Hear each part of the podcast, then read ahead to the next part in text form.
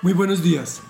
El tema de hoy se llama Deportó a los israelitas a Siria y es la primera de cuatro entregas en que dividimos el capítulo 17 del segundo libro de Reyes. Dice así, en el año duodécimo del reinado de Acaz, rey de Judá, Oseas, hijo de Elá, ascendió al trono de Israel y reinó en Samaria nueve años. Hizo lo que ofende al Señor, aunque no tanto como los reyes de Israel que lo habían precedido. Salmanasar, rey de Asiria, atacó a Oseas, lo hizo su vasallo y le impuso tributo.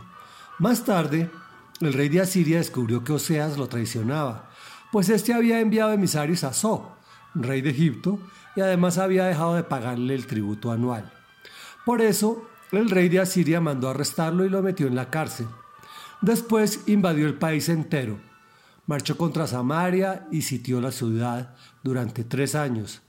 En el año noveno del reinado de Oseas, el rey de Asiria, después de conquistar Samaria, deportó a los israelitas a Asiria y los instaló en Jalai, en Gozán, que está junto al río Jabor, en la ciudad de los Medos.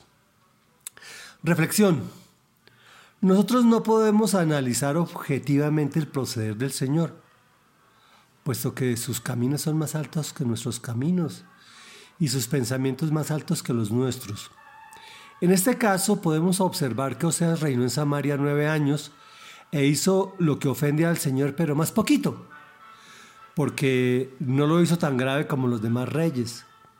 Podríamos pensar que esto podría ser un atenuante, pero el pueblo de Israel había ofendido tanto a Dios desde su misma división y creación que, que ya venía el Señor como acumulando tanta ofensa. Por eso, el rey de Asiria atacó a Oseas, lo hizo su vasallo, le impuso tributo. Esto era a todas luces la mayor humillación posible. Pero vienen los incumplimientos que se traducen en traición, con sus consecuentes resultados de deportación de los israelitas a Siria. Y eso es gravísimo.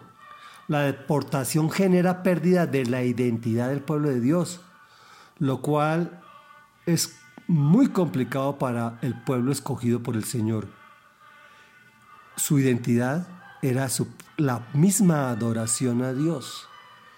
Oremos. Amado Rey Dios y Padre Santo, Padre nuestro que estás en el cielo, a ti venimos, Señor, suplicantes, puesto que desafortunadamente no nos diferenciamos mucho de este pueblo descarriado de Israel.